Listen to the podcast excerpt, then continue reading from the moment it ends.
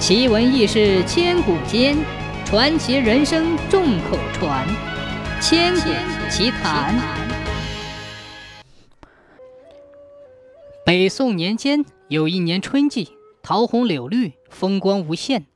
苏东坡携书童来泰山游玩，两人走走停停，不知不觉中来到了幼庙前。幼庙里有不少碑刻，大都是历代帝王将相所立。名家名人所书，苏东坡与书童随人流进入了幼庙，观赏碑林。这时，打东边来了一位气宇轩昂、风度不俗的人。苏东坡仔细一看，不觉大喜过望。那人竟是他的好友大文豪王安石。苏东坡连忙招呼：“王大人，这么巧，你也来泰山了？”王安石见是苏东坡，一边观赏碑文。一边回答：“啊，只许你这位大诗人来观赏泰山风光、又庙碑刻，就不许我也来凑凑热闹？”苏东坡急忙辩解：“哪里话，能与王大人同游幼庙碑林，实乃人生一大幸事。”说完，用手一指身后：“这是书童福德。”王安石用嘴一撇右前方那位年轻人，说：“我的书童学智。”王安石话音刚落，福德便跑过去与学智打招呼。谁知学智一副拒人千里之外的样子，只是哼了一声，算是打招呼了吧。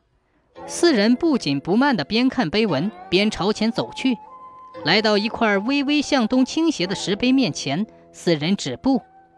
福德因为刚才看学智的脸色，心中不快，就上前一步，抢先说道：“安石不正影子歪。”学智何等聪明，一听人家福德在讽刺自己的主人，岂肯罢休，脱口接道：“东坡前倾，根基斜。”听见两位书童斗嘴，王安石插话说：“学智说的一点都没错，此碑确实因为根基斜了，才东坡前倾啊。”苏东坡哦了一声，说：“王大人言之有理，不过咱福德说的更有道理。”身子不正，影子才歪嘛。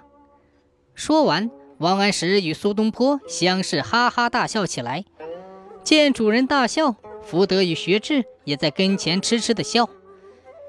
这时正在讲述游览泰山的途中，苏东坡和王安石的书童各自因为主人而骄傲，乃至互相斗智的故事。两位大文豪却表现出难得的大度和宽容，两人依旧如故。并顺着书童的句子相互调侃。这个故事告诉我们，经常和有学识的人在一起，也会变得有智慧。所谓近朱者赤，近墨者黑。书童们虽然只是斗嘴，但是诗句一语双关，很有意味。生活中需要幽默，本来可以是尴尬的事情，经过幽默的处理，反而能让大家开心。